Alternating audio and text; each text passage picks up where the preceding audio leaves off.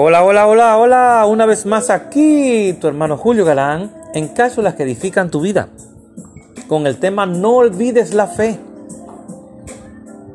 ¿Se da cuenta? Qué maravilloso privilegio es tener un pacto financiero con el Dios Todopoderoso al diezmar. ¿Comprende lo que representa estar conectado a su economía celestial? Esto significa que no debemos preocuparnos por la crisis económica o la recesión. No existen tales cosas en el cielo. En, en otras palabras, podemos dormir tranquilamente durante la noche mientras el resto del mundo se encuentra atormentado por el temor al fracaso financiero.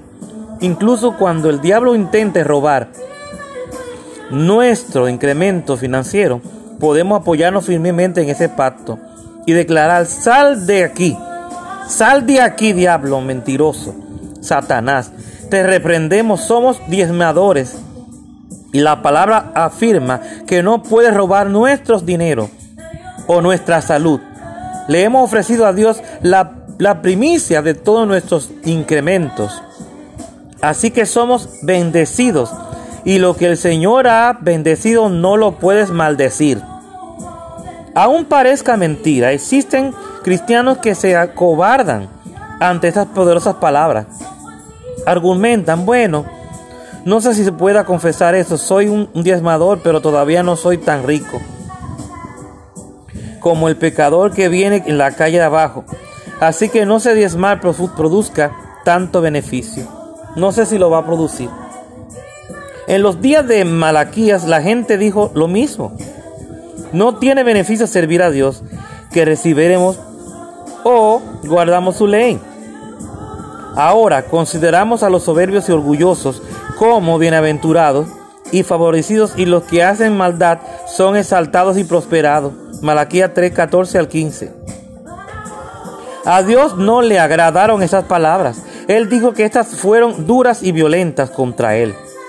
¿Por qué? Porque estuvieron llenas de incredulidad y en lugar de fe.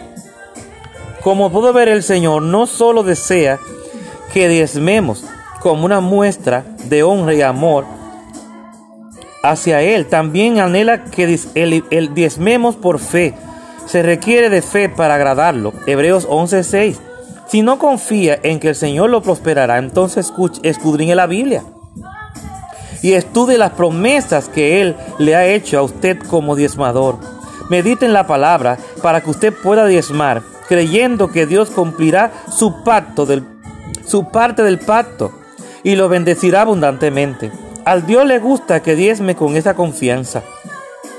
Él se complace cuando usted da con una actitud de reverencia y gratitud, confiado en el que Él cuidará de su vida.